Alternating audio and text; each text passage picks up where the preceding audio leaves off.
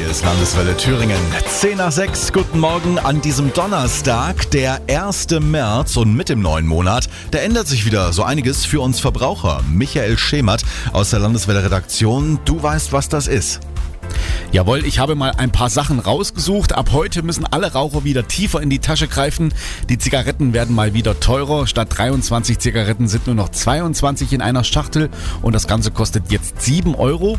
Alle Neuwagen müssen ein Notrufsystem haben, also wo der Fahrer bei einem Unfall einfach auf einen Knopf drückt und der Notruf wird sofort ausgelöst. Aha. Und dann müssen wir nur noch eine Gebühr bei der Nachnahme bezahlen, denn bisher war es immer so, wer gerne im Internet bestellt, zahlt öfter mal per Nachname. Du kennst das sicherlich. Ja. Das heißt, dass man den Warenwert beim Postboten begleicht. Zusätzlich fielen dabei zwei Gebühren an, das Nachnahmeentgelt sowie ein Übermittlungsgeld und jetzt fällt also eins weg. Ah, Sag das nicht so laut meiner Frau, kommen noch mehr Pakete am Ende.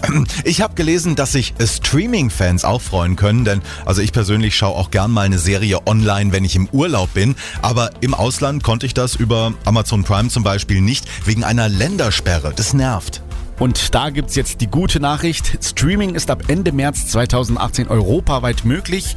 Wenn du also im Urlaub unterm Sonnenschirm liegst und deinen Cocktail schlürst, kannst du gerne deine kostenpflichtigen Streaming-Angebote weiter nutzen.